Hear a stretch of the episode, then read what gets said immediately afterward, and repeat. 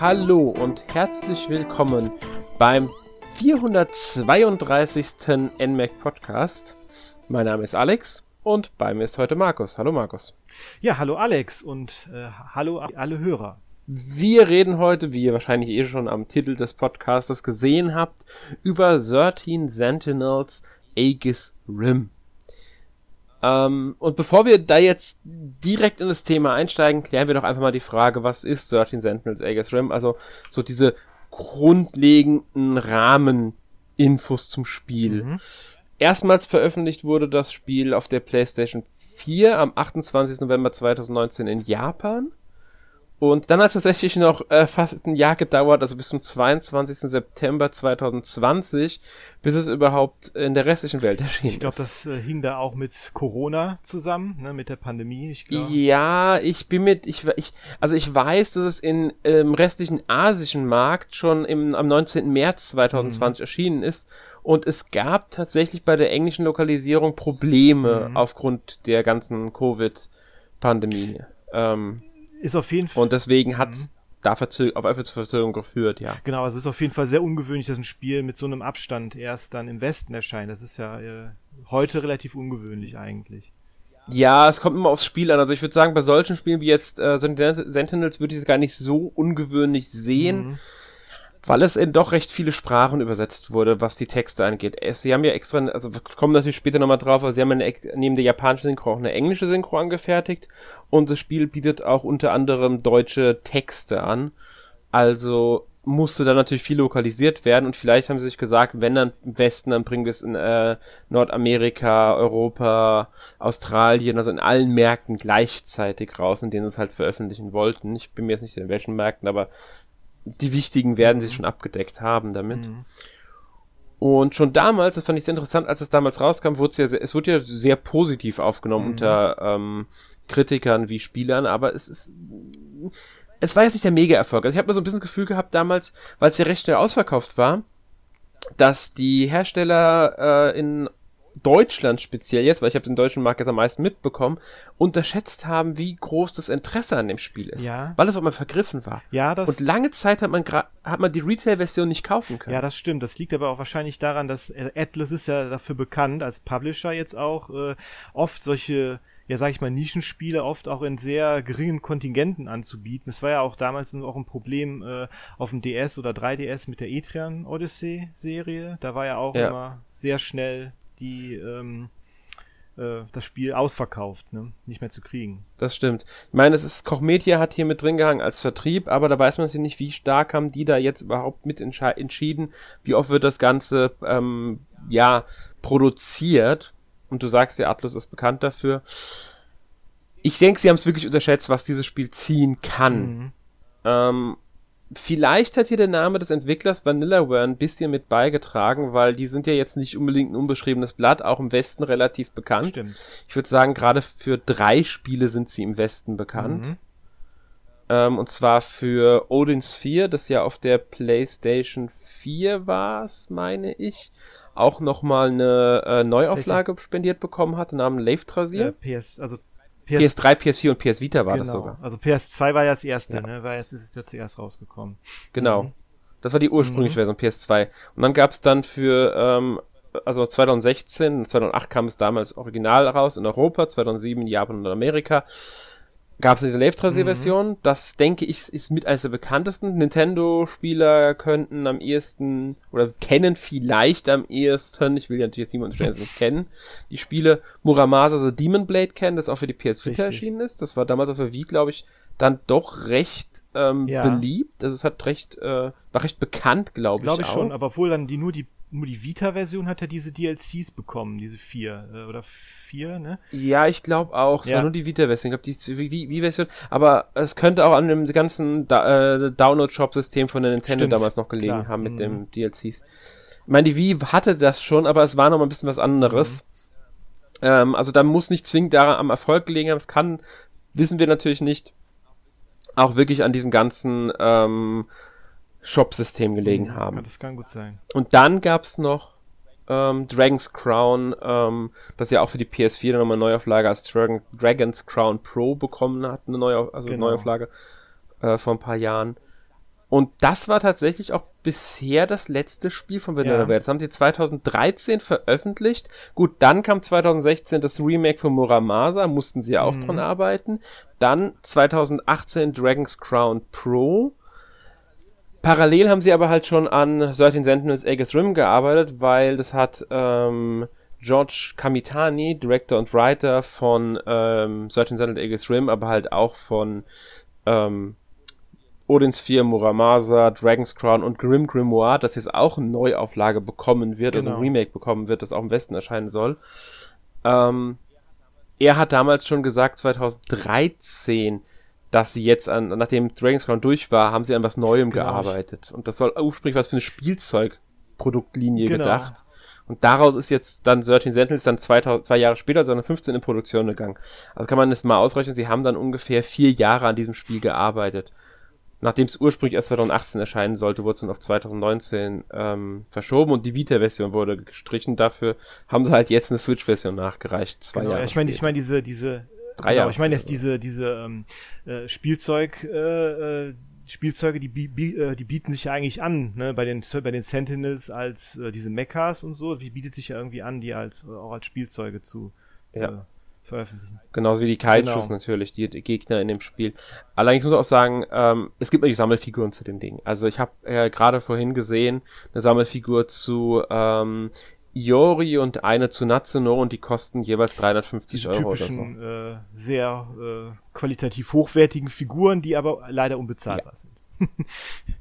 Ganz genau. meine, es gibt ja auch bezahlbare genau. mittlerweile, muss genau. man ja genau. auch sagen. Also ähm, sehr hoch, also für die, ähm, man kriegt mittlerweile, es hängt natürlich vom Produkt ab, es hängt, gibt's nicht von allem, aber es gibt mittlerweile auch zu vielen Spielen, Anime und anderen Sachen, also auch so Se Serie und so weiter, auch Figuren für unter 50 Euro, die wirklich qualitativ hochwertig sind, muss man auch mal mhm. sagen.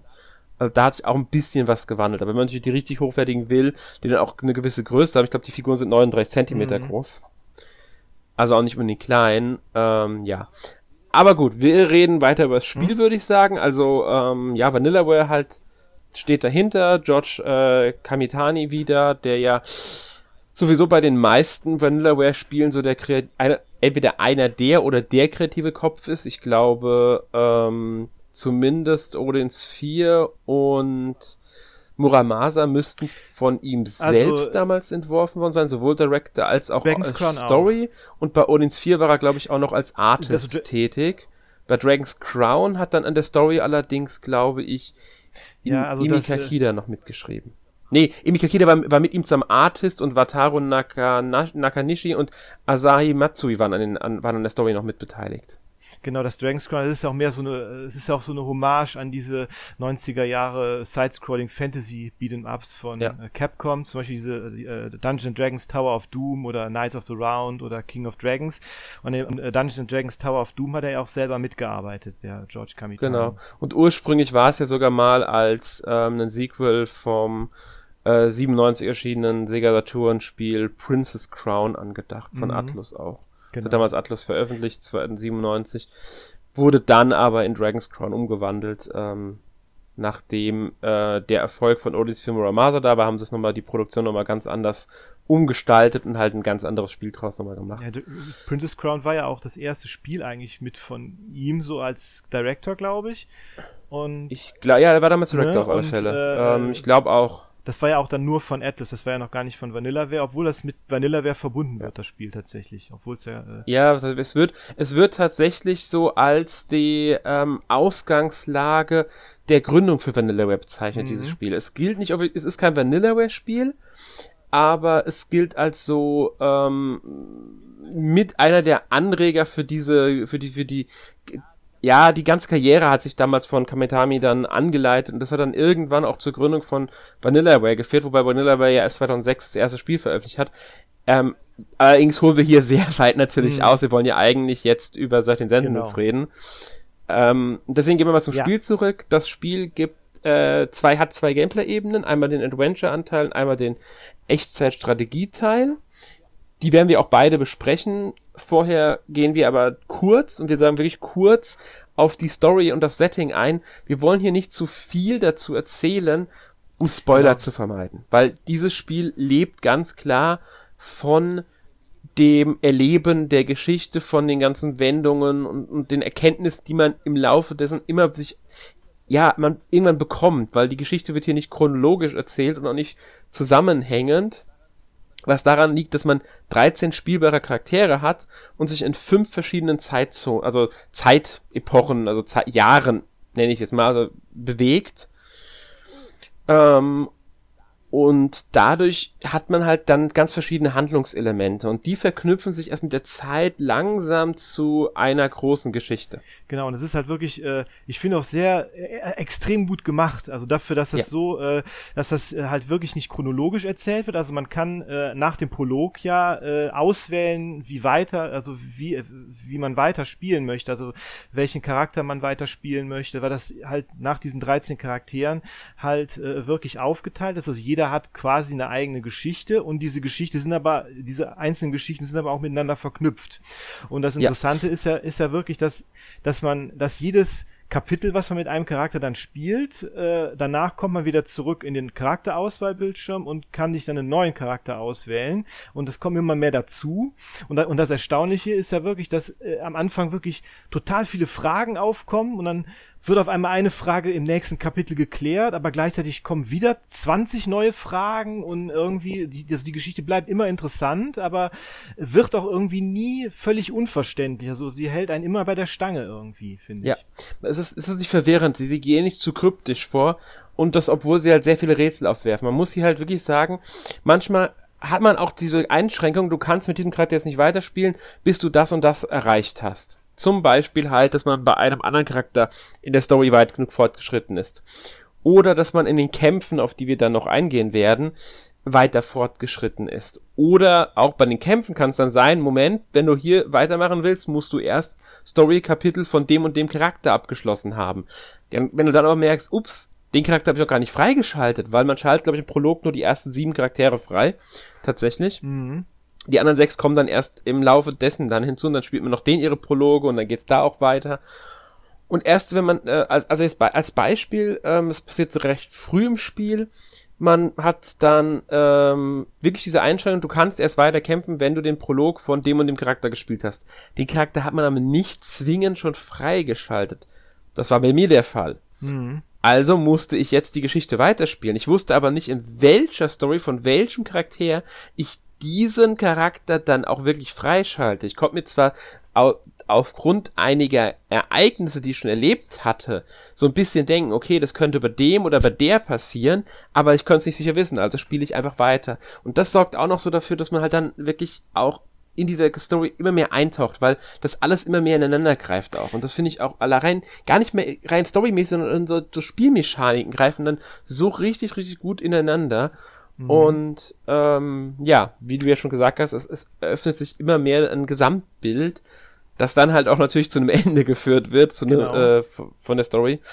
Es ist ähm, auf jeden ähm, Fall auch sehr, sehr, sehr clever, äh, sehr clever designt. Also man wird auch ein bisschen geführt immer, ne? Wie du jetzt ja. sagst, auch dass man dann halt mit einem Charakter nicht weiterspielen kann, bis man einen anderen äh, Charakter weitergespielt hat und so. Dadurch wird man ja auch immer so ein bisschen geführt und man sieht, also es greift, es ist toll gemacht, wie es ineinander greift und wie, wie, am, wie, ja. wie am Ende alles da noch zusammenpasst. Mhm.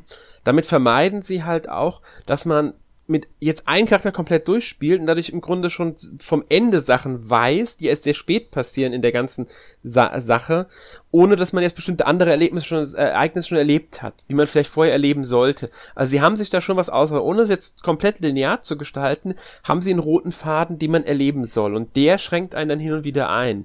Aber halt nur in gewisser Weise. Da kannst du dann auch mal drei parallele rote Fäden geben, mhm. die ähm, halt dann, bei, beim einen Charakter muss ich dann erst, also bei Charakter B muss ich erst von Charakter C das spielen und bei Charakter D weiterzukommen, muss ich aber Charakter A erst gespielt haben. Kann ich Charakter A spielen, dann kann ich einfach D weiterspielen und B und C erst erstmal komplett ignorieren. Das funktioniert. Später kann es aber dann auf einmal passieren, dass mir dann das Spiel sagt, Moment, um jetzt bei A weiterzuspielen, musst du aber erst bei B weitergespielt haben. Also muss ich dann erst C spielen, um B weiterspielen zu können und dann eventuell D, weil ich sonst bei B nicht weiterkomme oder vielleicht sogar E.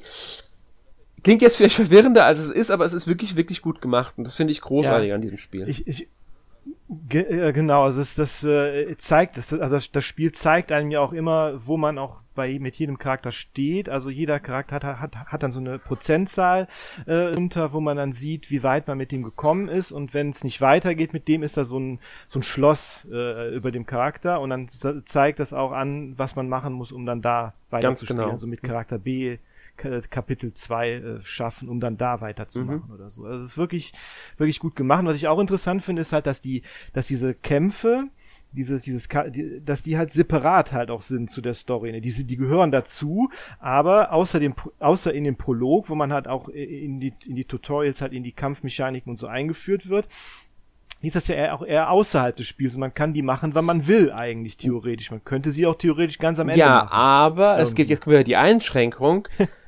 es gibt dann wieder Charaktere, zum Beispiel hab, erlebt man das sehr früh bei äh, Shu Amiguchi Mhm. Ähm, es ist kein großer Spoiler, bei ihm erlebt man das sehr früh. Da muss man dann erst eine bestimmte Schlacht abgeschlossen haben, eine Mission kämpfen, bevor man bei ihm über die Story weiterspielen darf.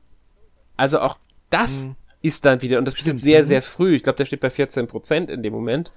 Also kann man mhm. seine Geschichte gar nicht weiterspielen, ohne dass man jetzt äh, auch wirklich die Kämpfe. Also man kann nicht einfach sagen, ich nur die Kämpfe komplett, weil sonst kommt man bei der Story irgendwann auch nicht weiter.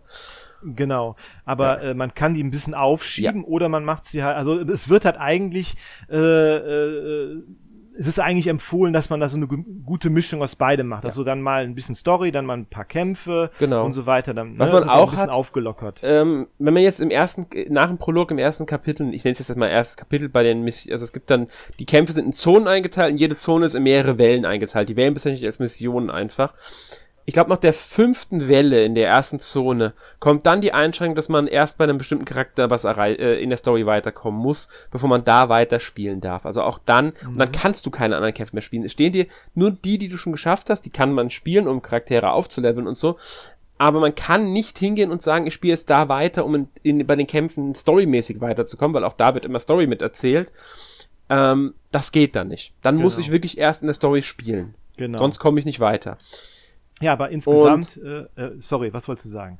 Ja, nee, und, und das ist halt sinnvoll, weil da das zwingen sie einem dann so ein bisschen auf, dass man diese Mischung beibehält. Natürlich äh, ist es insgesamt eher so, dass man auch mal sagen kann, ich spiele jetzt, keine Ahnung, drei Stunden nur Story. Oder mhm. sogar länger geht das. Genau. Und man ja auch genau. zwischen Charakteren und her springen kann. Das geht. Genauso gut kann man irgendwann, weil irgendwann halt auch eine ganze Weile diese Einschränkung nicht mehr kommt, dass man in der Story-Charakter, Story-Kampagne weiter sein muss, besonders wenn man Story eine ganze Zeit lang gespielt hat, nur kann es auch passieren, dass das irgendwann halt man, keine Ahnung, mehrere Stunden am Stück einfach nur Kämpfe spielen kann. Das stimmt, genau. Das geht natürlich. Mhm. Genau. Aber jetzt ja. mal äh, zur Story allgemein. Ähm, es geht ja eigentlich äh, äh, darum, äh, um halt 13 Schüler und Schülerinnen, die in ihren Kampfrobotern die Erde verteidigen vor diesen Kaiju, also vor diesen riesigen Monstern. Das sind allerdings auch eher Roboter, ne, auch eher Maschinen. Mhm. Und ähm, ja, wie gesagt, das Spiel in mehreren Zeitebenen, so viel kann man schon sagen. Und äh, ja, also es ist, ist natürlich äh, viele, äh, es erinnert da, dadurch natürlich an, an, an verschiedene Anime-Serien auch, ne? Und an, also an Mecha-Anime-Serien und ähm, davon greift es auch einige, einige, sage ich mal, Stereotype und Klischees auch ganz geschickt auf, finde ich. Ja, es verweist sowieso auch gerne auf ähm, dieses ganze mhm. Kaiju-Mecha-Thema. Ich meine, die äh, es gibt ein paar Charaktere, die gucken zum Beispiel sehr gerne Filme und die Filme, die sie dann nennen, sie heißen nicht so, wie man, wie sie halt heutzutage heißen würden. Aber wer sich ein bisschen in dem ganzen Thematik auskennt, weiß sofort, welche Filme gemeint sind, weil die Jahreszahlen, in denen diese Filme gestartet sind, mhm. die dann auch angesprochen werden, und die Titel sind genau dann sehr stark an die Originale angelehnt. Da wird dann Godzilla, da wird genau. Star Wars eingearbeitet, da wird E.T. eingearbeitet. Also da gibt's eine breit gefächerte Sache auch, die, die dieses ganze ähm, Kaiju genau, Science-Fiction-Kino mit aufgreift. Und das finde ich auch sehr, sehr lustig dabei. Genau, ich meine, der, ich meine, der Titel ja. Aegis Rim äh, erinnert ja auch ein bisschen an Pacific Rim, ne, an den Film, wo ja, ja. auch äh, Kampfroboter gegen Kaiju kämpfen. Ja? Genau, also es genau. ist auf jeden Fall, äh, es erinnert so von der, ich finde so, so von der Story her und von dieser Mystery-Atmosphäre erinnert es das schon so ein bisschen, sagen wir mal, grob vielleicht Neon Genesis Evangelion und Rag Sephon vielleicht so ein bisschen, würde ich jetzt sagen. Ja, kommt schon ja. hin beides, also würde ich auch sagen. Ja. Ähm, kann man schon sagen. Ich meine, es gibt noch genau. etliche weitere ähm, Serien, die jetzt da genannt werden könnten. Ich denke mal, sie werden sich ja schon Mit auch inspirieren lassen haben. Was aber jetzt nicht heißt, dass es irgendwie eine Kopie oder so ist. Was man auch nicht vergessen darf, ähm, dass äh, Mobile Suit Gundam auch garantiert eine ziemlich klare Vorlage war. Also Inspiration nennt man Klar. das ja dann. Ich glaube sogar, dass ähm, Mobile Suit Gundam und ähm, Neon Genesis Evangelion als zwei der Hauptinspirationen äh, genannt wurden von Kamitami. Mhm. Ja. ja, es kann gut sein. Also es wirkt auf jeden Fall so. Ne? Also ich meine, auch das Raksefon fiel mir auch irgendwie ein, auch wegen, ne? das, hat, das hat ja da auch so diese Mystery, äh, Mystery-Aspekte ja. mit drin. Ne?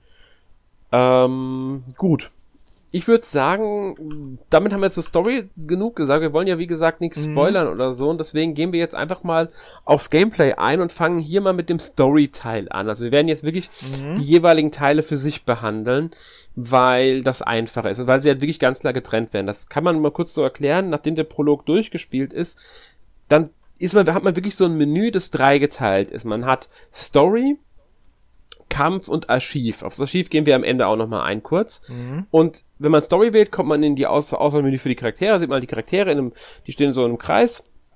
Man kann zwischen den durchschalten einfach. Und dann halt die Story von mir, mein Charakter starten. Man kann sogar, ich glaube, mit Y äh, auf der Switch sich den bisherigen Handlungsstrang anschauen. Und das ist nämlich auch noch mhm. wichtig dabei. Äh, da werden wir gleich drauf eingehen, nochmal genauer, aber die Handlung, also die Geschichte kann sich innerhalb, also der, Kapi der Kapitel, wenn man die Charaktere spielt, verzweigen in verschiedene Richtungen. Genau, und manche sind dann auch irgendwie so ein bisschen äh, Sackgassen, muss dann nicht weiter. Ja, genau. Ne? Ähm, und man kann aber halt an Kontrollpunkte zurückspringen und halt dann einen anderen Weg gehen oder so. Also es ist nicht so, dass einem jetzt ein Weg versperrt bleibt, dauerhaft, zumindest soweit ich es im Kopf habe. Hatte das Spiel äh, das auch im nee. Tutorial so erklärt? Äh, nee, du kannst eigentlich, du, du kannst immer wieder zurückspielen. Meine also wenn du an so einem, wenn du an so einem, an so einem äh, Dead End, also so einer Einbahnstraße quasi äh, angekommen bist, dann kannst du wieder zurück. Ja. Ähm, also es gibt auch Kontrollpunkte auf dem Ganzen und so. Genau. Ähm, ich ich habe sogar jetzt gerade ähm, bei irgendeinem Charakter hat ist kürzlich, dass ich ein Storystrang gespielt habe, das war vorbei.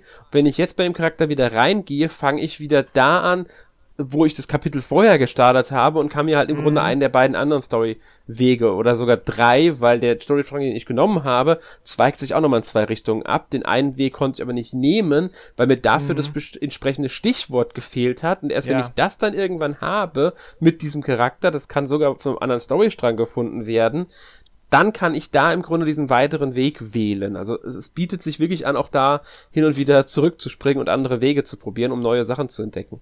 Genau, das hatte ich auch bei der bei der Yuki, Yuki äh, Takamiya zum Beispiel. Ja. Da hatte ich auch mal eine ganze Weile, dass ich da äh, an einer Stelle nicht weiterkam, weil ich irgendwie ähm, äh, irgendwas in der Schule nicht richtig äh, nicht gemacht hatte oder mit einem Charakter nicht gesprochen hatte oder so. Ne? Also das, das, das kann einem schon mal häufiger passieren, dass man ja. da irgendwo aber man muss ja wirklich sagen, man, man kann da wirklich, äh, ist, man verpasst nicht, und es ist ja auch wichtig, dass man alles von der Story erlebt.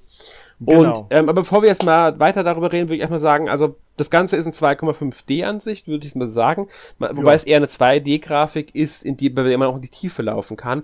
Mhm. Ähm, über den Stil reden wir später noch, aber man kann schon mal sagen, es sieht wirklich, wirklich schön aus auf der Switch. Ja.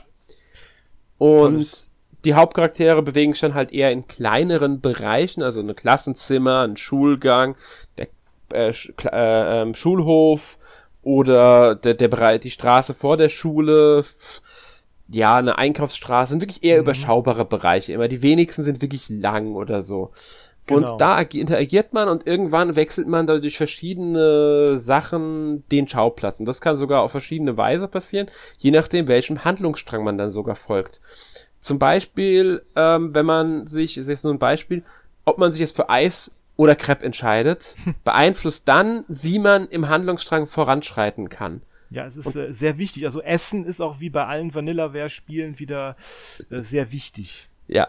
Ne? Also, also es ist ja in also dieser, dieser Food Porn ist ja schon in jedem äh, Vanillaware-Spiel irgendwie. Ja, so ein bisschen. Sie haben es immer gerne als, ich, ich nenne es eigentlich, ich sehe es eigentlich so als ein Running Gag, den sie reinbauen. Mm, in die auf jeden Fall, ja. Mm. Ähm, das ist nur so ein Beispiel. Es gibt auch andere Beispiele, zum Beispiel, dass man einen anderen, einer anderen Figur, einem NPC, irgendwie entkommen muss. Also entkommen jetzt nicht, das heißt, man muss vor dem fliehen, sondern man muss versuchen, dass man ohne diese Person woanders hingehen kann, um dann wieder einen anderen Handlungsstrang bekommen oder muss irgendein anderes Gespräch mitbekommen, um dann wieder, also verschiedenste Varianten gibt's da, mhm. die dann halt wiederum Einfluss darauf haben, wie die Geschichte weitergeht und wo es weitergeht. Nicht selten führt das sogar dazu, also ist sogar so, dass man Rückblicke hat, dass dann jemand ähm, fragt irgendwas oder dass man sich, äh, dass man ähm, ein Stichwort freischaltet, also man schaltet immer wieder Stichwörter frei, die kann man dann mit X aufrufen, dann kann man über die nachdenken oder jemanden darauf ansprechen, was auch oft erforderlich ist, eine Unterhaltung weiterzuführen. Und manchmal führt das dann auch dazu, dass die Person sich dann an was erinnert. Und dann kann man auswählen, ob man sich daran erinnern will oder nicht daran erinnern will. Will man sich schon erinnern, springt das Spiel in die Vergangenheit, zu dem Punkt, an dem man sich erinnert. Und also in die Erinnerung rein und man spielt diese Erinnerung und erlebt dort halt dann weiter. Mhm. Und das kann im Grunde schon wieder ein anderer Handlungsstrang sein, weil da kann es dann schon wieder zu einem Ende aufführen für dieses Kapitel und dann kommt, ja, dann geht man halt wieder raus in die Charakterauswahl, weil man das dann abgeschlossen hat, diesen Storystrang. Aber dadurch, dass das halt immer diese Abschnitte sind und man halt immer wieder in die zurückspringen kann, bleibt das auch sehr übersichtlich, ne? wie wir eben auch schon gesagt ja. haben. Und wie gesagt, man, man kann auch immer per Y sich diese Übersicht aufrufen für den jeweiligen Charakter und sich es wirklich komplett anschauen, wie ist jetzt der Storyverlauf gewesen, ist auch schön immer in kurzen Stichwörtern zusammen also dargestellt, was für ein Ereignis war an welcher Stelle, da kann man da drauf gehen und so. Ähm, nicht unbedingt hinspringen, aber man kann auch verschiedene Punkte, die jetzt kein Kontrollpunkt sind, sich dann nochmal ähm, halt draufgehen. Ich glaube, kriegt man eine kleine Zusammenfassung hingeschrieben mhm. oder sowas. Also man kann sie immer nachvollziehen. Ja. Was war davor ungefähr? Und was hat wo, also wo ist die Story abgezweigt und was hat dann dazu geführt überhaupt, dass abgezweigt ist? Meistens auch, wenn zum Beispiel ein Stichwort war, durch das man eine Erinnerung freigeschaltet hat und sich halt an was erinnert. Mhm. Ähm, ansonsten ist es wirklich meistens so in diesen Gebieten, also wenn man da in dieser Story rumläuft, man unterhält sich, man sammelt vielleicht mal ein Objekt ein, sammelt Stichwörter, über die man nachdenkt oder halt Leute drauf anspricht das ist mehr oder weniger alles. Genau. Mehr macht man da nicht. Das ist ein, eigentlich kann man das schon als Adventure mm, Visual Novel Bereich bezeichnen, fast. Woll, genau, wollte ich wollte sagen, es ist fast schon eher ein Visual Novel als ein Adventure, ja. weil die Interaktion und so mit den oder Kombination von verschiedenen Gegenständen und so ist ja schon recht simpel gehalten. Man, man, man löst ja auch keine wirklichen Rätsel. Genau, eben. Rätsel gibt's gar nicht in ja. dem Sinne, genau. Es ist halt nur, wie komme ich weiter, äh, indem ich darüber nachdenke oder indem ich den Gegenstand mal äh, mit dem Charakter, aber das wird einem halt auch immer angezeigt. Es gibt halt keine Möglichkeit, nicht irgendwie zu verfranzen oder so. Ja, genau. Also es ist kein Adventure in dem Sinne, es ist wirklich eher ein Visual Novel, in der man aber halt mit dem Charakter wirklich rumläuft und äh, die Charaktere anspricht und so weiter. Ähm, und das ist im Grunde eigentlich alles, was man in diesem Story-Bereich macht, aber da das so gut erzählt ist und ähm, mhm. auch noch so schick aussieht, das muss ich nochmal betonen. Ja, genau. ähm, wir kommen, wie gesagt, nochmal auf Grafik und Technik und so weiter zu sprechen. Äh, macht das unglaublich viel Spaß. Also ich erlebe diese Geschichte unglaublich gerne und da drin kann man wirklich viel verlieren und da, dann kommt noch diese unglaublich gute Vertonung. Ich spiele auf Japan mit japanischer Vertonung mhm. und deutschen Texten. Mhm. Nee, gut geschrieben deutschen Texte. Ähm, dazu, die, die, die die Charaktere noch lebendig wirken lassen. Und das, das sorgt einfach dafür, dass da so eine schöne Erzählung draus wird, dass ich, dass ich manchmal einfach wirklich nur Story spiele, Story spiele, Story spiele. Und wenn dann Forza Volk unten steht und ich wieder ins Charakterauswahlmenü springe, denke ich jedes Mal so, ha, ich hätte es eigentlich da gerne noch weitergespielt und gewusst, wie es weitergeht. Genau, es ist verdammt, jetzt gerade an dieser äh, spannenden Stelle kann ich diesen Charakter jetzt gerade nicht weiterspielen. Ja, oder genau. So, ne? Und das, das ist halt, wirklich, ähm, genau. Ja, das, das ist, macht unglaublich viel von dem Spiel aus, finde ich. Das ist quasi ein, ein, Visual Novel in einer sehr, sehr schönen Verpackung sozusagen. Ja. Mit den Kämpfen. Ich würde sagen, Richtig. wir kommen dann auch mal direkt zu den Kämpfen, weil Story, ja. da kann man jetzt nicht mehr viel zu sagen, ohne jetzt direkt auf die Story einzugehen. Die Kämpfe ja. sind Echt Echtzeitstrategie, wie wir am Anfang schon erwähnt haben. Mhm. Und das ist äh, wirklich, eigentlich muss man das so sagen. Also man kann es ja mal kurz so aus, erklären. Man wählt erstmal die Welle, also man hat immer Zone, ne, das nennt sich Zone 1 oder so, kann man sagen, ist die Kapitel ist das eigentlich. Und das ist dann quasi der Sektor von der Stadt, der gerade genau. der gerade von den Kaiju angegriffen wird. Ja, und dann hat man Kaiju, Wellen, verschiedene. Genau, das sind die Angriffswellen halt. Ja, Kaiju. genau. Und das sind Missionen, die man im Grunde wählt. Und dann muss man einen äh, Knotenpunkt, der immer mal, äh, immer auf der Karte ganz klar zu sehen ist, ähm, der ist immer, also diese Wellen sind ja auch immer ein bisschen anderer äh, Aufbau, den muss man verteidigen, bis der versiegelt ist. Da läuft am oberen Bildschirm äh, eine Zeit ab, ich glaube drei Minuten sind es im Normalfall. Und so lange muss man das, den, den, das, äh, den Punkt verteidigen oder man löscht halt einfach alle angreifenden Kaiju aus, was meistens der, äh, das ist, wie ich die Mission gewinne. Mhm. Genau, aber dazu muss man dann noch sagen, äh, es gibt da sehr viele unterschiedliche Kaiju, ja. die werden auch alle äh, in jeder Mission halt, in der sie zum ersten Mal vorkommen, dann auch vorgestellt mhm. und mit welchen Eigenschaften dann auch. Ne, also es wird auch ganz deutlich gezeigt, wie viel Hitpoints die haben, was, wie die angreifen und wie man am besten gegen die vorgeht. Ja. Ne? Und da gibt's dann auch verschiedene Größen. Also da gibt's dann zum Beispiel Drohnen. Solche, so eine Art Drohnen sind das. Von denen gibt's unglaublich viele dann in einer Mission. Das sind dann teilweise tausend, wirklich tausende von denen. Ja, aber die sind halt, die sind halt oft mit einem einzigen Treffer ausfällt. Man kann genau. auch, keine Ahnung, gefühlt hunderte von denen mit einem, äh, einem Angriff zerstören, weil halt einfach auf alle geschossen wird und alle dabei kaputt gehen. Ja, Wichtiger sind, sind die größeren Gegner dabei, die genau. mittelgroßen und großen Gegner, weil die können einem echt gefährlich werden. Und ähm, bevor wir darüber weiterreden, würde ich gerne den Weg weitergehen. Also wir wählen die Welle mhm. aus, die wir haben. Dann mhm. kommen wir ins Charaktermenü. Hier können wir zu, unter den 13 Charakteren unsere, unser Angriffsteam zusammenstellen. Das sind sechs. Sechs Figuren werden in den Angriff ziehen. Bis zu, muss man sagen. Man muss nicht sechs Charaktere wählen und es gibt sogar tatsächlich manchmal ein Bonusziel, dass man weniger wählt. Also zum Beispiel, mhm. man soll nur eine Vierer-Angriffsgruppe erstellen.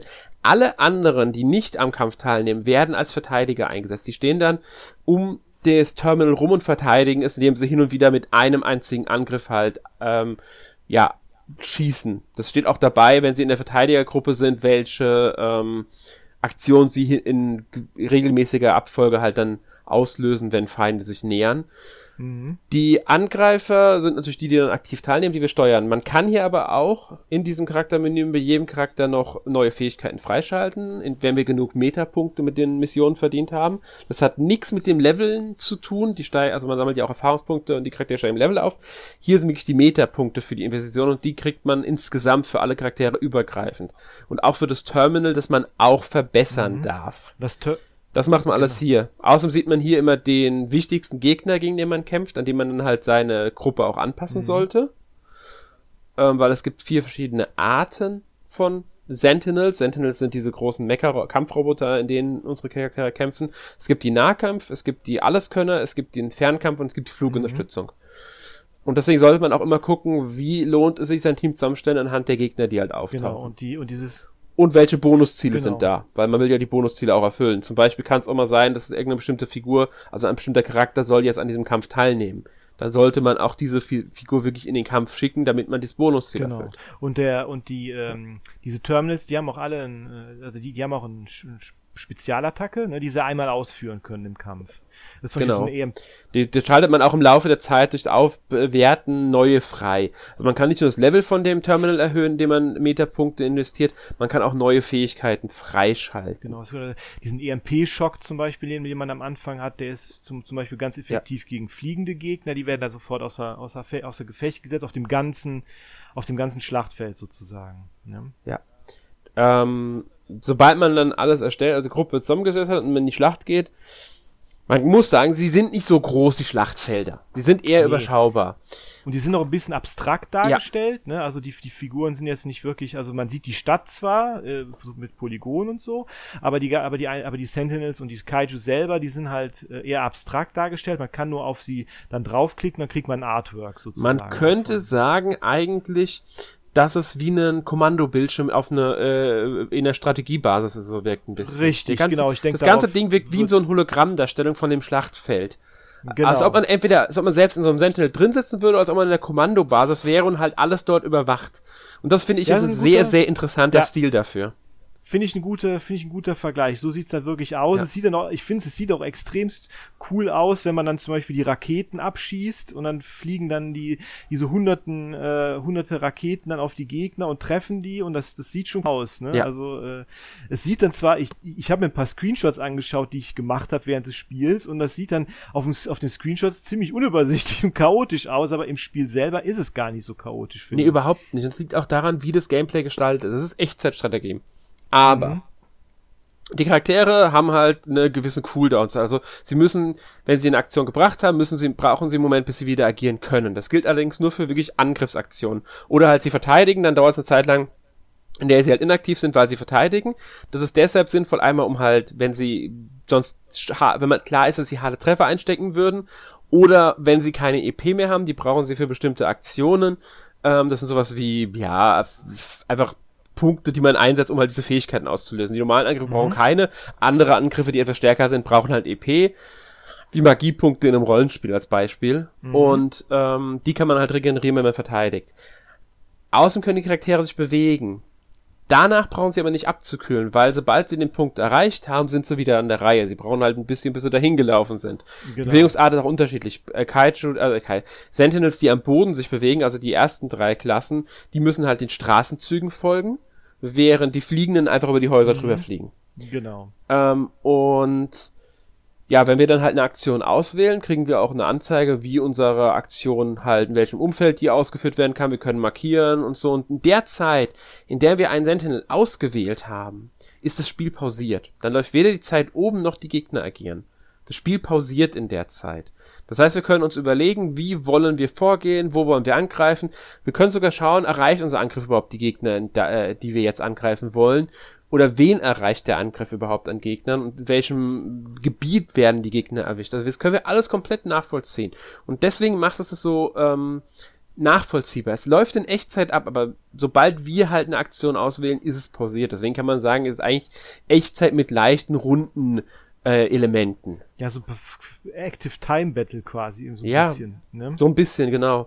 Mhm. Und ähm, das ist unglaublich motivierend. Die Schlachten sind oft meistens recht schnell vorbei. Also man, ich, ich würde sagen, mhm. gerade am Anfang braucht man für eine Schlacht 10 bis 15 Minuten, so etwa.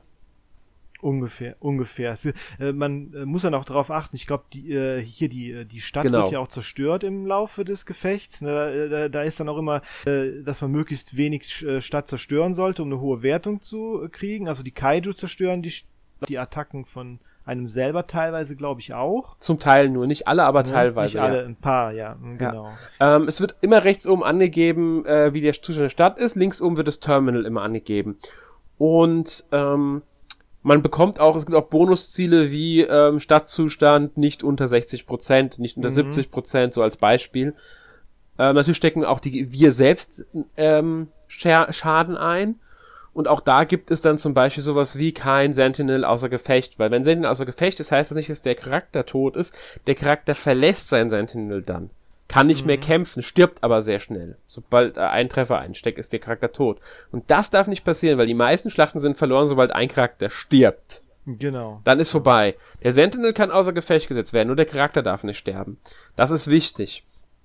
Und ähm, ja, wenn wir halt eine Mission Erfolg abgeschlossen haben, kriegen wir halt die Wertung. An verschiedenen Sachen wird halt bewertet, wie wir die Mission geschafft haben, kriegen dann einen Rang, S oder wie auch immer. Und die Charaktere erhalten, und das ist auch wichtig, danach, wie viel Schaden sie ähm, verursacht haben. Also es wird angezeigt, wer hat wie viel Schaden verursacht. Und die Prozentzahl dessen, was es am Gesamtschaden, den wir an den Gegner verursacht haben, entscheidet darüber, wie viele Erfahrungspunkte wir bekommen. Das heißt, die Figur, die mhm. den meisten Schaden verursacht, also die meisten äh, Kaiju, ähm, sagen wir 48% Schaden in der gesamten Mission ausgemacht hat, kriegt am meisten Erfahrungspunkte. Und wer halt am wenigsten hat, kriegt am wenigsten Erfahrungspunkte. Die Verteidiger kriegen gar keine Erfahrungspunkte, steigen also auch nicht im Level auf. Mhm das ist halt auch wieder so eine Sache, deswegen sollten wir tauschen. Weshalb noch? Kommen wir gleich drauf. Außerdem genau. kriegen wir halt Metapunkte und die sogenannten Mystery-Punkte, also Mysterienpunkte im Deutschen, mhm. auf die wir gleich dann nochmal zu sprechen kommen, wenn wir uns dem Archiv wenden.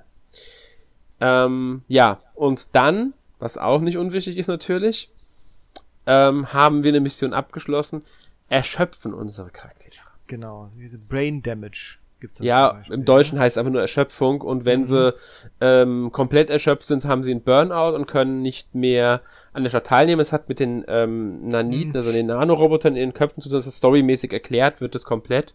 Deswegen genau können sie die Sentinels steuern und so weiter und genau. so fort. Genau, und das erschöpft einen wird. aber. Und wenn das halt, wenn man das deshalb werden sie irgendwann halt ähm, ausgenockt. Ich glaube, ähm, ganz am Anfang des Spiels sogar nach der zweiten Mission ist ein Charakter nicht mehr verwendbar. Genau. Dann ist er ein Burnout. Genau. Ich glaub, Deswegen sollte man versuchen, die Charaktere auszutauschen, damit sie sich erholen können, weil als Verteidiger erholen sie sich, glaube ich, wenn ich es richtig gesehen ja, hatte. Genau. Sinkt es langsam. Genau. Man kann aber auch alle erholen lassen sich gleichzeitig, indem man einfach auf eine Taste drückt, dann wird Erholung eingeleitet, alle sind erholt und die ganze Erschöpfung fällt weg. Dann fällt allerdings auch der Siegesserienbonus weg. Dann wird die Siegesserie wieder auf ja, null ich runtergesetzt. Glaub, glaub, Ansonsten kriegt man einen Bonus. Dann wird der, werden die Punkte, die man am Ende eines Spiels holt, was ja die Metapunkte sind, die man wiederum in neue Fähigkeiten investieren kann, die werden dann ähm, mit anfangs 1,1, 1,2, 1,3 und so weiter, halt je nachdem wie viele Schla ähm, Wellen, Schlachten man am, hin, hintereinander erfüllt, werden die ähm, zusammen halt ja als Bonus multipliziert. Und ja, deswegen ist es natürlich sinnvoll, möglichst viele Siegesserien zu haben. Mit sieben, äh, mit 13 Charakteren kann man allerdings nur zwei ähm, Siege hintereinander erringen, ohne dass jemand dann bei der dritten erschöpft ist. Außer man verzichtet auf komplette Sechser-Teams. Dann kann man das viel besser managen. Genau. Ich, es, es, wird ja wirklich alles ja. am Ende erklärt. Ne? Es wird, ja dann sogar erklärt, warum die Charaktere nackt im, äh, ja, das, es wird, es, also es gibt für alles einen Story-Hintergrund. Alles, alles eine ja. Erklärung. Ne? Und äh, ich, glaube, Burnout, das wäre dann, glaube ich, das, was im Englischen dann der äh, Brain Damage ist. Kann gut sein. Also sie, sie reden auch von diesem Gehirnschaden mhm. und so, aber ich genau. äh, in dem Tutorial-Text wirst du als Burnout bezeichnet, dass die Charaktere, okay. äh, wenn sie komplett erschöpft sind. Und mhm. ähm, es gibt auch, haben wir ja schon mal erwähnt, bei jeder Schlacht auch Story. Vor einer Schlacht, nach der Schlacht ähm, wird nochmal eine kurze Zwischensequenz, das sind einfach nur Funksprüche zu den Charakteren. Man sieht ein Charakterbild, Artwork, äh, ein kleines und dann Text halt und Sprachausgabe logischerweise. Auch während den Schlachten reden sie. Das sind meistens eher so, so unrelevante Sachen wie, ja, geschafft oder äh, was ist jetzt los oder sowas. Ähm, und das wird aber alles rechts am Rand auch angezeigt, diese Texte. Interessant ist auch, dass bei den, dass bei den Story, äh, äh, bei den, bei den, bei den Kämpfen, also bei den Kampfabschnitten gar nicht gesagt wird, in, inwieweit chronologisch das ja. ist. Das wird einem nicht wichtig. verraten. Es, es genau. wird, äh, findet man alles raus, aber es ist halt nicht genau. ähm, so, dass man jetzt die Schlachten wirklich chronologisch, man hat halt diese Schlachten und, die, und kämpft die halt. Genau. Und da gibt's eine Story, aber die Chronologie dahinter, die begreift man nicht unbedingt sofort. Genau. Auch hier wirft das Spiel gerne Fragen auf. Ja, ähm, was gibt's noch zum Kämpfen zu sagen? Ähm, ich würde sagen, dass es gibt drei Schwierigkeitsgrade. Die kann man, bevor man eine Welle auswählt, die man spielen will, auch jederzeit ändern. Leicht, normal und schwer. Ähm, also kann auch jeder das Spiel spielen, wie man möchte. Also das ist wirklich so, wenn man halt lieber die Story erleben will, dann stellt man auf leicht. Wenn man eine Mischung haben will, dann auf normal. Wenn man wirklich anspruchsvolle Kämpfe haben will, geht man dann auf schwer. Genau, ich glaube nur bei der PS4-Version, da sind ein paar äh, Trophäen an die, an die schwierigen Kämpfe gebunden. Ja, das gibt's auf der Play äh, auf der Switch halt überhaupt genau. nicht. Ähm, weil sie haben auch kein Ersatztrophäensystem irgendwie integriert oder okay. sowas. Also es gibt mhm. schlichtweg keine Trophäen. Mhm. Ähm, vermisse ich aber auch ehrlich gesagt gar nicht weil ja, einmal weil ich nicht so der Trophäenjäger bin, klar, wenn ich dann merke, okay, dafür kriege ich Trophäe, dann versuche ich es trotz oft dann auch mal, wenn es mich nicht zu sehr nervt mhm. oder wenn mhm. ich da keinen Bock drauf habe. Genau. Ähm, aber es ist nichts, was ich bei dem Spiel jetzt vermissen würde. Und ich schalte ja auch so immer wieder neue Sachen frei, sei es Story, sei es Kämpfe oder halt das Archiv, auf das wir jetzt zu sprechen kommen können. Genau. Das ist nämlich so der, der, genau. der letzte Modusbereich, den man im Hauptmenü auswählen kann. Genau, es ist halt drei, es sind halt drei Sachen, die man auswählen kann im Hauptmenü. Einmal die Story, die Kämpfe oder das Archiv. Und das ist halt ziemlich umfangreich. Mhm. Ähm, da gibt's äh, erstmal die Chronik, da ist, da, da ist dann die ganze Story chronologisch erklärt. Da kann man sich auch die wichtigsten Sachen nochmal alle angucken. Ja, also es ist wirklich so, das ist ähm, die Sachen werden natürlich nicht chronologisch freigeschaltet, sie werden chronologisch einsortiert. Man kann auch sagen, okay, ich mhm. möchte jetzt nur von einem bestimmten Charakter das sehen. Da sieht man nur die Geschichte von diesem Charakter chronologisch sortiert. Oder man nimmt halt alle Ereignisse. Und da kann man wirklich mhm. durchscrollen und dann sieht man wirklich, welches Ereignis äh, kommt wohin in der Chronologie dieser ganzen Geschichte. Und so kann man das alles nachvollziehen. Und man kann, man kann eine Zusammenfassung davon lesen oder wenn man halt draufdrückt, kann man sich das nochmal anschauen. Dieses ganze Ereignis. Genau. Ähm, und das finde ich sehr hilfreich und sehr, sehr schön, weil man da wirklich so ein bisschen nachvollziehen kann, okay, wo ordnet sich das jetzt im Vergleich zu den anderen ein? Ah, okay, das war also vor dem Ereignis, das ich vorher schon hatte. Okay, dann weiß ich, das war bevor der Charakter auf den Charakter getroffen ist oder sowas zum Beispiel. Mhm. Ähm, macht viel aus. Also das ist eine schöne Übersicht. Da schaltet man halt wirklich immer wieder was frei, wenn man halt Story spielt, vor allem. In Kämpfe schaltet man hier weniger frei. Genau, und, und, und man merkt halt da tatsächlich, dass die Story immer mehr Sinn ergibt irgendwie. Genau. Ne? Ja. ja. Viel äh, ebenfalls wichtig, ähm, das ist auch für die Story, äh, für die Kämpfe relevanter, sind die Geheimakten, weil man mhm. nach jeder Mission eigentlich, also wenn man S-Rang erreicht, kriegt man eine Geheimakte, wenn man die Bonusziele erreicht, kriegt man eine Geheimakte.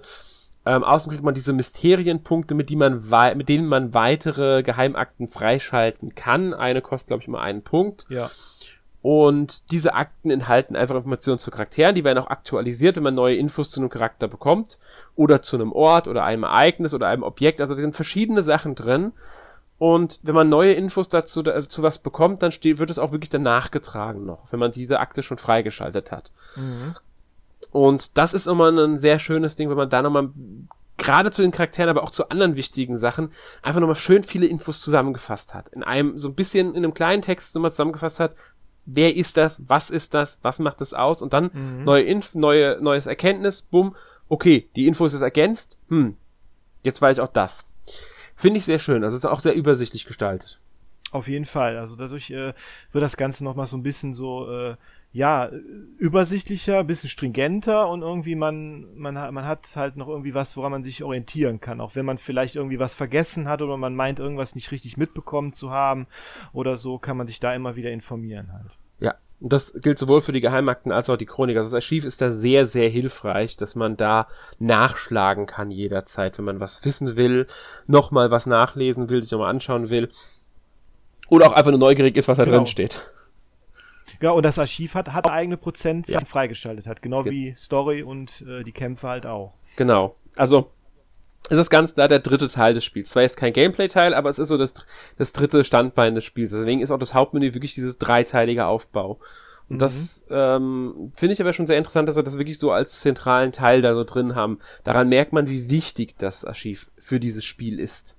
Genau, und wenn man wirklich 100% haben möchte von dem Spiel, muss man auch in allen drei Abschnitten dann auch 100% haben, auch im Archiv. Ja. Genau. Wobei es auf der Switch jetzt natürlich keinen Erfolg freischaltet. Nee, nee, nee, nee, das natürlich nicht. ähm, ja. Ich glaube, damit haben wir alles zum Gameplay, in Anführungszeichen, Archiv ist ja nicht direkt Gameplay, mhm. aber trotzdem gesagt. Ja. Und wir widmen uns nochmal so der, dem ganzen Präsentation des Spiels, der Grafik, mhm. dem Artstyle, der Musik und dem Ganzen. Genau. Ähm, erstmal, das Spiel hat wieder mal, muss man ja für Vanillaware schon als Standard nennen, weil wer sich jetzt mal Odins 4 oder Muramasa oder so angesehen hat, weiß, dass die immer sehr schicke ähm, äh, Grafikstile nutzen, Artstyles nutzen. Mhm.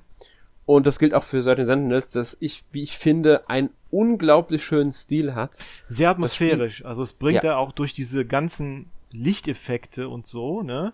Mhm. Und äh, da es auch oft abends ist und man erkennt, dass es abends ist, man erkennt die Sonneneinstrahlung, man sieht die Lichtstrahlen da, also es ist mhm. wunderschön mhm. gemacht.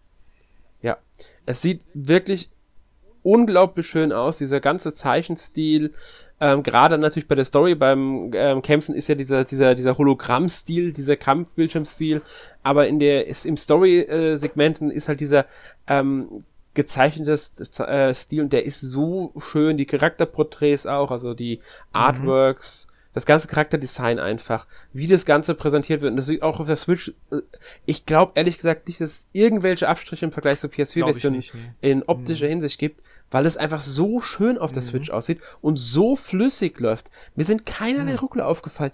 Die Lichteffekte, alles ist einfach nur, ja, deswegen, ich glaube nicht, dass wir hier irgendwelche Abstriche im Vergleich zur PS4-Version ähm, hinnehmen mussten für die Switch-Version, weil das einfach alles perfekt aussieht. Also wirklich, wirklich toll. Mhm. Und das ist natürlich ein Riesenlob für diese Switch-Portierung, Also die einfach nur grandios ist. Genau, also ich habe äh, also ich habe es ja auf der PS4 äh, gespielt, das Spiel, äh, habe aber auch nur Gutes über die äh, Switch-Version äh, gehört und äh, ich meine auch gehört zu haben, dass die Switch-Version quasi die ultimative äh, Version von dem Spiel ist, weil noch ein paar kleine Anpassungen an das Gameplay gemacht wurden, was auch den Schwierigkeitsgrad zum Beispiel in, den- in den Kämpfen angeht. Äh, ich glaube, die Switch-Version ist da ist tadellos. Also ich glaube, da gibt's absolut nichts zu meckern.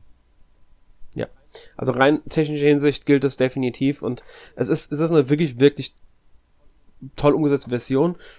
Und ähm, es gilt, muss auch sagen, was natürlich auch noch ein wichtiger Faktor ist, die Musik und Sounduntermalung, die ich auch sehr gelungen Mhm. finde.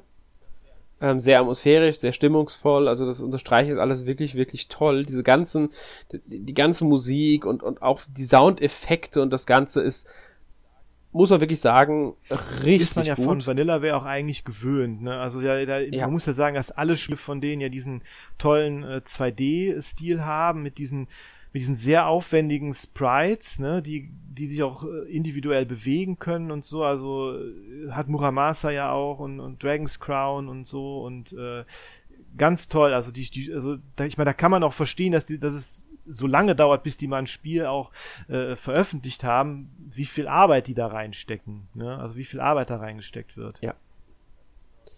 Ganz genau, das ist, das ist wirklich viel Arbeit. Man sollte ja auch sagen, an der Musik sind viele ähm, Komponisten, Komponistinnen beteiligt. Also ich weiß gar nicht, ich glaube, es waren insgesamt sieben Personen, die da an der Musik Mhm. mitgewirkt haben.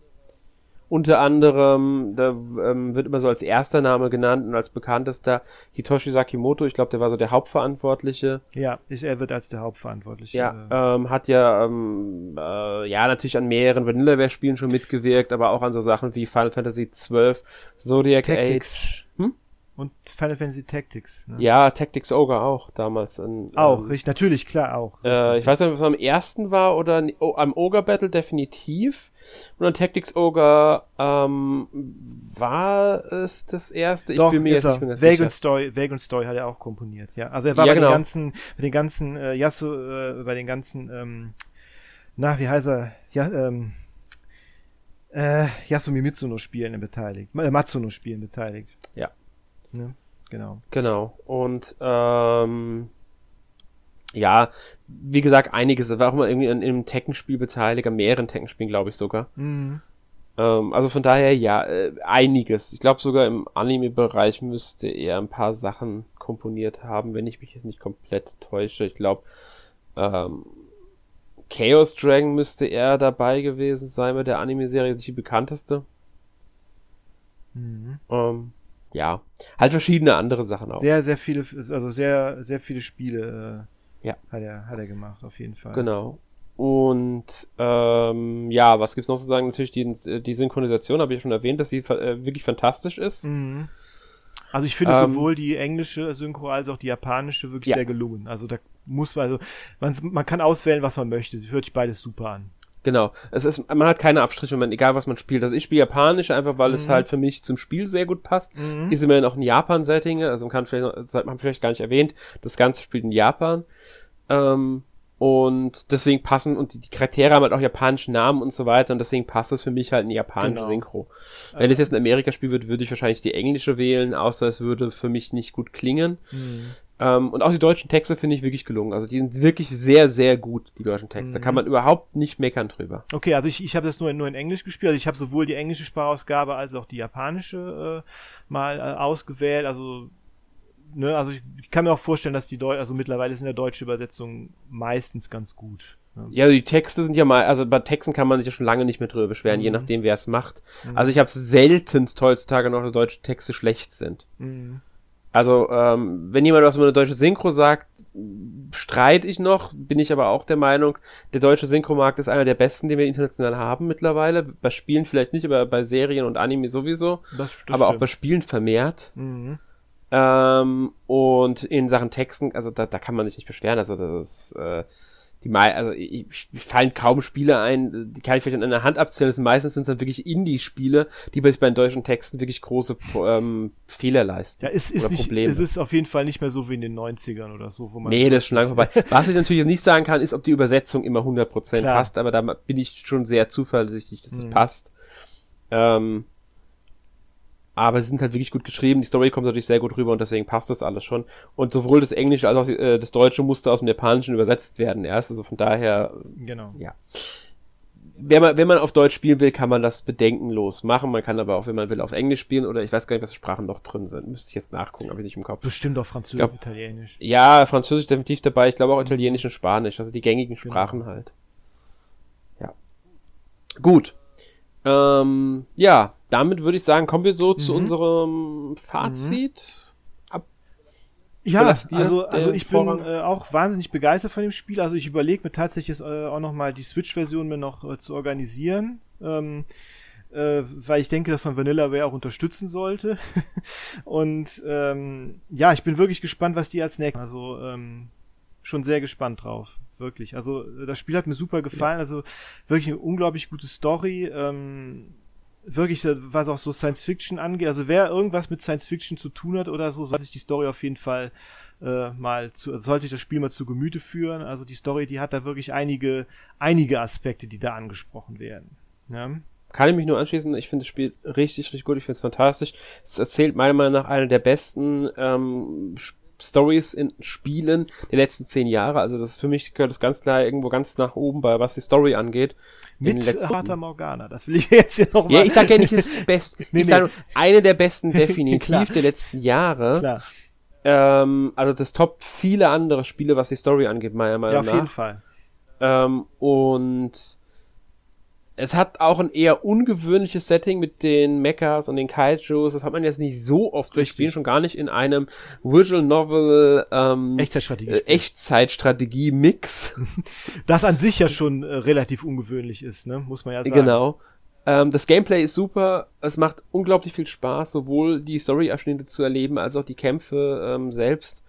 Und ja, es sieht einfach wunderschön aus. Ja, also, also ich hoffe ja auch, dass jetzt äh, äh, Grimm Grimoire kommt ja als Remaster jetzt im Sommer raus. Das ist ja das auch. Es wird ein Remake, glaube ich, oder? Ich glaube, es ist, ja, es ist tatsächlich ein Remake oder ist es ein Ich Remaster? bin mir nicht ganz sicher, aber ich glaube, es ist eher ein Remake. Also ich bin mir nicht 100% sicher. Ich glaube irgendwie, dass es ein, äh, eher in die Remake-Richtung ging. Aber da haben die ja auch schon mit äh, Echtzeitstrategiespielen ein bisschen äh, ex ja. experimentiert. Ich habe es nie gespielt, leider. Äh, ich auch nicht, aber ich bin sehr äh, äh, gespannt darauf, das nachzuholen, dann, wenn es rauskommt. Und ich hoffe auch, dass die anderen Vanillaware-Spiele irgendwie mal ihren Weg auf Twitch finden oder auf äh, irgendwelche äh, momentan verfügbaren Konsolen.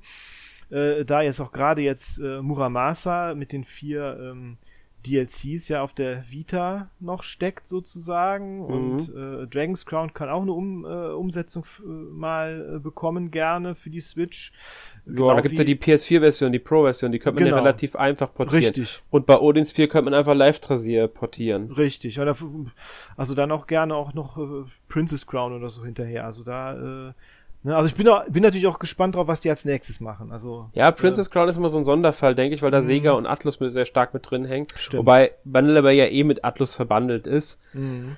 Ähm, aber es gibt ja noch andere Spiele wie Fantasy Earth oder Kuma Tanchi oder ähm, Grand Knights History. Damit haben wir alle Vanillaware-Spiele schon genannt. Ja, das sind, das sind sie ja schon alle. Aber äh, Grand Knights History, das sollte ja auch in, in, im Westen raus, zumindest in den USA rauskommen, aber dann war die PSP ja. Genau, das haben sie für, für Europa wurde dann gecancelt, obwohl es wirklich wunderschön auch aussieht, wenn man sich mal die Bilder und Videos dazu anguckt. Mhm. Ähm, Finde ich sehr schade, dass es nicht, ich glaube, hat das wirklich einen US-Release bekommen? Ich glaube, auch der wurde gecancelt. Ich glaube, ja, der wurde auch nur in Japan rausgekommen. Es gab genau. eine Demo. Es ist nur in Japan rausgekommen, ich glaube, ja. wegen der PSP damals. Ähm, mhm. Auf alle Fälle wären es auch noch so Spiele, die sie gerne nochmal sich annehmen könnten. Erstmal kommt jetzt ähm, Grim Grimoire, was ich sehr schön finde. Auch weil, und das muss man auch mal so sagen, Grim Grimoire ist ähm, inspiriert durch unter anderem Atelier Marie. Also die Atelierreihe. Mhm. Und die mhm. mag ich ja sehr gerne. Mhm. Ja, das ist auf jeden Fall was für dich, das Spiel, ja, definitiv. Denke ich, ich nämlich auch. Ja. Und deswegen, also ich bin da sehr gespannt drauf. Und ob es jetzt ein Remaster oder ein Remake ist, also ich glaube halt wirklich erst war ein Remake. Ähm, bin ich halt, also ich bin mir echt einfach mal abwarten, was da denn da kommt. Ja. Und genau. ähm, Ja, ansonsten hoffe ich, dass Vanillaware auch irgendwann schöne neue Spiele bringen wird. Man, genau, dass es nicht wieder acht, neun Jahre. Ja, es wird eine Weile dauern, denke ich. Wir kriegen jetzt erstmal Grim Grimoire und dann hoffentlich vielleicht noch einen Dragon's Crown oder Odin's 4 Port für die Switch. äh, Muramasa wäre natürlich toll, wenn sie davon eine neue Version bringen würden. Das wäre sogar für mich meiner Meinung nach das Beste, weil das momentan nicht das Spiel ist nicht gescheit verfügbar. Nee. Der PS Vita Store ist zwar nicht geschlossen, man kann es auf der PS Vita immer noch runterladen und auch kaufen. Noch, noch, wer weiß wie lange, ne? Also ja. Ähm, aber es ist ja. halt das Spiel, das einfach eine neue Version verdient hat, weil ich muss auch sagen, ich spiele nicht mehr gerne auf der, P auf der PS Vita. Mhm. Ähm, ja, und, und auch diese vier DLCs, die sind wirklich toll, ne? Die sind richtig, richtig ja. gut. Ne? Also äh, das hat es auf jeden Fall verdient, dass es noch einem breiteren Publikum auch äh, mhm. zur Verfügung steht. Genau. Es gab ja diese Rebirth-Version Muramasa Rebirth. Ich dachte, das ist, glaube ich, die, die Vita-Version. Ja, ich, ich glaube auch, genau, das war die Vita-Version. Erst kam die, kam das Spiel nämlich für die Switch raus und dann kam diese, ähm, äh, wie, wie? Für die Wii. Äh, für die, ich glaube, vier Jahre später kam die, genau, erst kam die Wii-Version und vier mhm. Jahre später kam dann als die Vita-Version als, ähm, Rebirth. Genau, als Rebirth. Aber nur äh, in, äh, in Japan als physische Version. Also das ja. heißt, die, äh, äh, die englische Version ist nur im Store verfügbar. Also wenn der Store irgendwann mal abgeschaltet wird, ist die weg. Ja. Genau wie die vier DLCs halt auch. Mhm. Und deswegen hoffe ich, dass wir da irgendwann eine Version bekommen. Ähm, ansonsten gerne auch was Neues von Vanillaware, besonders jetzt nach Certain Sentinels, mit dem sie mein, meiner Meinung nach gerade storymäßig ihr bisher bestes Spiel abgeliefert haben, weil Muramasa ja auch storymäßig richtig gut war. Aber es hat nochmal mhm. ganz andere Richt, andere, ist nochmal was anderes, finde ich, Certain Sentinels. Auf jeden Fall. Auf ähm, jeden sie haben hier nochmal was draufgesetzt. Und mhm. da bin ich schon gespannt, was sie sich so als nächstes da ausdenken. Ja, vor allen Dingen, weil sie ja wirklich mit vielen Genres auch experimentieren. Ja. Ne? Ich meine, das ist ja ein Visual Novel mit, mit Echtzeitstrategie und davor und das äh, Dragon's Crown ist halt ein Side-Scrolling Beat'em Up und, und Muramasa auch mit Action-Adventure und äh, ne, auch vom Setting her halt auch alles komplett anders. Mal Fantasy, mal feudales Japan mit, Mytholo mit, mit, mit Mythologie, mal jetzt Science Fiction, also ganz unterschiedliche ähm, äh, ganz unterschiedliche Settings halt. Da bin ich echt gespannt, was da als nächstes kommt. Ja, ich auch. Und ähm, ja. Abschließend sage ich jetzt nochmal, äh, 13 Sentinels Aegis Rim ist ein fantastisches Spiel. Kaufen. Auf jeden Fall. Ja. Damit kommen wir zu unserer obligatorischen Abschlusskategorie. Letzte Woche yes. gespielt, Markus. Ja, genau. Ja, also äh, da bei dem einen Spiel, ich glaube, da können wir gleich zusammen was zu sagen, weil ich spiele auch immer noch Elden Ring, das spielst du ja, glaube ich, auch im Moment. Ja. Äh, das andere, was ich diese Woche gespielt habe, ist Grandia 2 für die Switch. Ich habe das ja äh, vor 20 Jahren auf dem Dreamcast gespielt und ich habe mir halt die Grandia HD äh, äh, gekauft in der physischen Version, die gibt's ja als, in, äh, als asiatische Version gibt's die ja. Und ich hatte mal wieder Bock, äh, Grandia 2 zu spielen und ja, ich, damals fand ich den ersten Teil immer besser, weil er irgendwie so ein bisschen äh, von der Story her so ein bisschen, ja, ähm, ich weiß nicht, so netter war irgendwie. So, so ein bisschen so diese, dieses äh, Abenteuer-Feeling kam beim ersten Teil irgendwie besser rüber. Da war der zweite dann irgendwie äh, halt etwas ernster und ein bisschen standardmäßiger, aber ich find's jetzt wieder richtig gut. Also mir gefällt's wieder richtig gut jetzt. Also besser, als es mir damals auf dem Dreamcast gefallen hat eigentlich. Hast du es auch gespielt? Nee, ich ähm. habe Grandia nie gespielt, keins von denen. Ah, okay. Das ist, äh, also das ist so eine Wissenslücke bei mir, Grandia. Ah, okay. Also die ersten zwei, die äh, lohnen sich ja auf jeden Fall. Der, mhm. der, der, dritte und der Extreme, die sind ja nicht so der äh, Brüller, aber die, die ersten beiden, die in der HD-Version ja verfügbar sind, sind auf jeden Fall super. Also ähm, nur zu empfehlen eigentlich. Ja, ich wollte es mir immer holen, aber irgendwie habe ich nie die Zeit dazu gefunden, zu sagen dann, okay, mhm. jetzt hätte ich die Zeit, um sie auch wirklich zu spielen und dann kaufe ich sie doch nicht und. Ja, ja klar.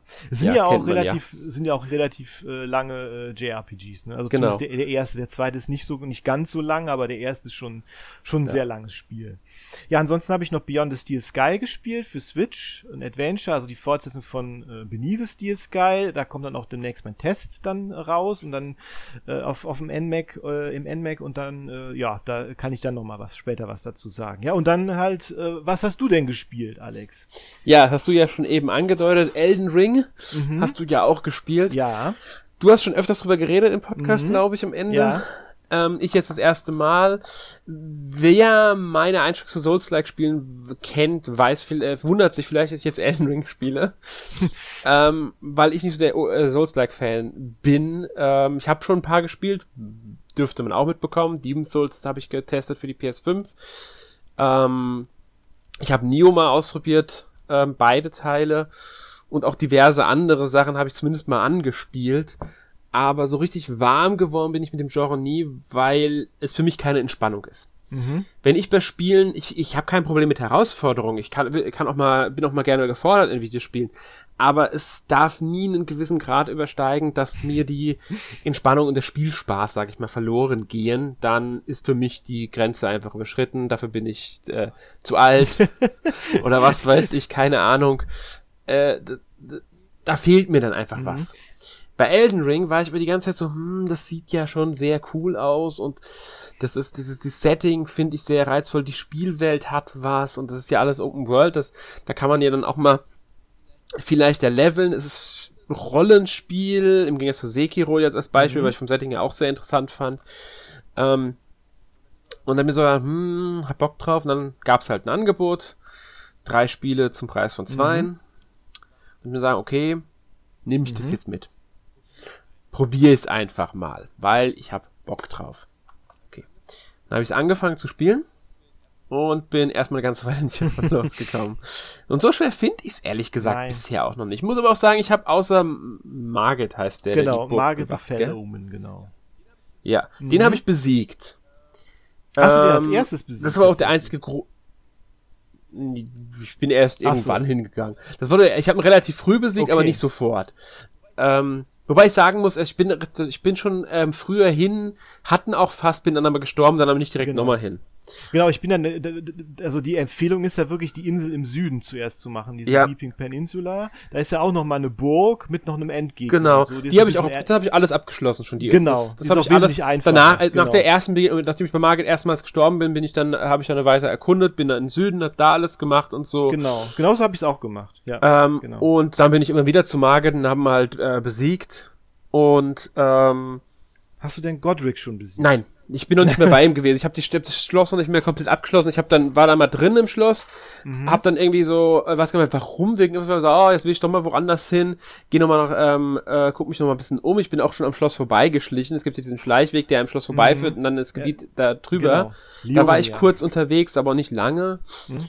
Und, das sieht super schön ähm, aus, finde ich. Also das finde ich ja, Gebiet bis jetzt. Also ich bin da. Äh, also ich muss, ich kenne halt nur die beiden mhm. jetzt, aber ich finde, es sieht, es ist insgesamt einfach schön, die ganze Welt ist schön gestaltet. Ich war auch schon mal im Untergrund mhm. durch so einen Aufzug. Genau und habe ein paar dieser, ich, ich weiß nicht, nennt man die Mini-Bosse, nennt man die optionale Bosse, ich genau. habe keine Ahnung. Ja, die sind ja, die sind ja genau, das sind also, das gibt halt so Katakomben, das ja. sind so kleine Mini-Dungeons, das ist vielleicht, wenn man jetzt an Soulsborne denkt, vielleicht bei Bloodborne so diese Chalice-Dungeons mit so wiederkehrenden Bossen immer wieder, ne? Also das sind schon ähnlich, immer wieder so ähnliche Bosse.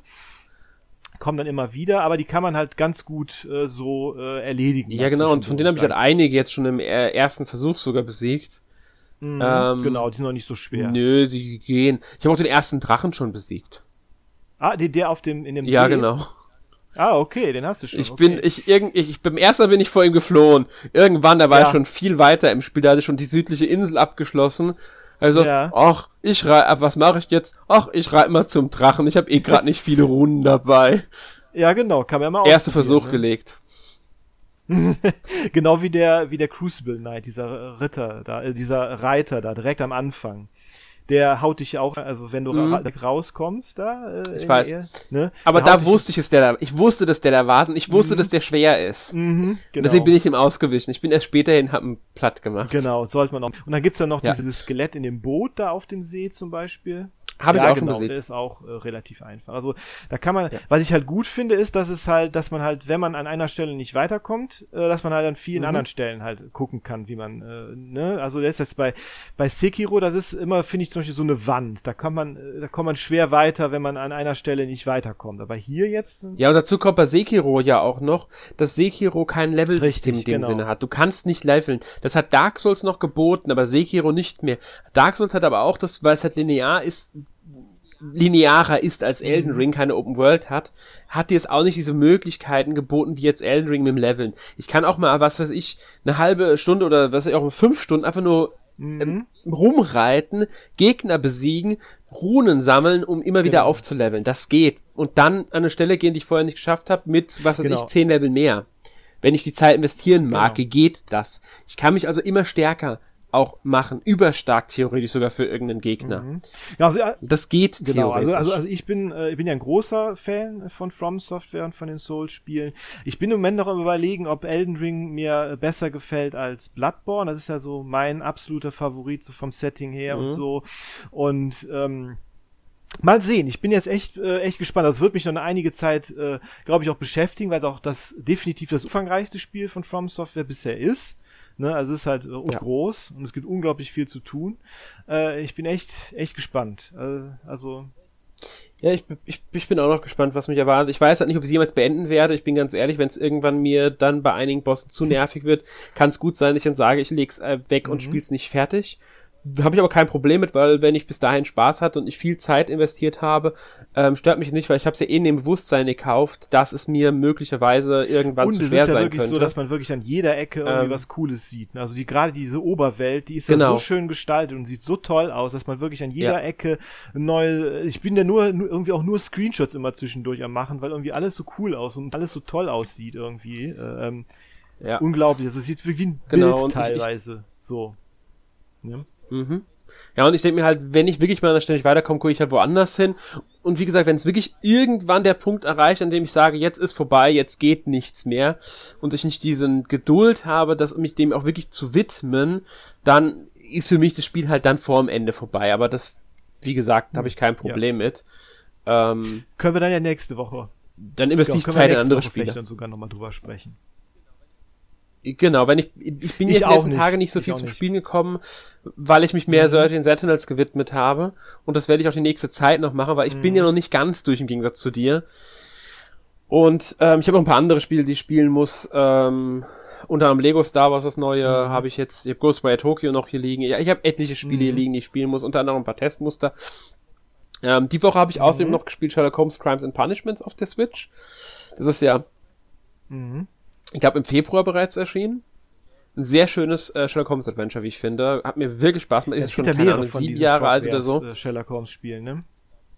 Ja, genau. Mhm. Es war das siebte, glaube ich, hier jetzt Crimes and Punishments.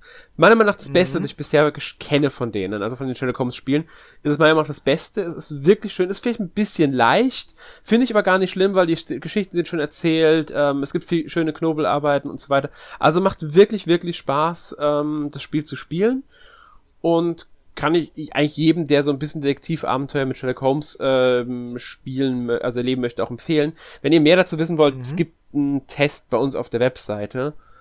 Äh, also da könnt ihr dann auch äh, genauer lesen zu dem Spiel, äh, wie es mir gefallen hat und, und was das Spiel ausmacht und so weiter. Also den findet ihr da und ich werde mich jetzt auch dann bald dem nächsten Sherlock Holmes Spiel ähm, wie heißt es nochmal? Mhm. The Devil's Daughter. Das ist auch für die Switch erschienen. Und das, dem werde ich mir dann auch demnächst dann mal widmen. Und da gibt's dann auch, ähm, ja, demnächst irgendwann. Ich kann ja noch nicht sagen, mhm. wie bald, weil wir ja auch noch andere Artikel haben, die veröffentlicht werden müssen und so weiter. Muss mal gucken, wann dafür dann Platz ist. Also gibt's dann auch bald, ja, cool. demnächst, wie auch immer, äh, dazu auch noch einen Test. Ja, cool. Und ich werde bestimmt ja, hier auch mal irgendwann drüber reden. ja. Ja. Gut. Gut damit sind wir durch für heute. Ähm, ich hoffe, wir konnten euch das Thema näher bringen Bitte. und vielleicht auch euer Interesse an solchen Sentinels Aegis Rim wecken. Das Spiel hat diese Aufmerksamkeit einfach verdient. Ähm, und nächste Woche gibt es dann ähm, ein Rollenspiel. Blue Reflection Second Light. Mhm. Ist, glaube ich, letztes Jahr im November schon erschienen, wenn ich mich nicht ganz ja, täusche. Genau, Anfang November. Ähm, ja, gibt auch einen Test schon bei uns auf der Seite, aber wir reden nächste Woche dann nochmal im Podcast ausführlich darüber. Ja, wir beide sind das ja dann wieder. Genau, wieder das, wieder same Team. Ja. Und damit verabschieden wir uns für heute und wünschen euch noch einen schönen Abend, schönen Tag, wann auch immer ihr das hört und bis zum nächsten Mal. Tschüss. Bis zum nächsten Mal. Tschüss.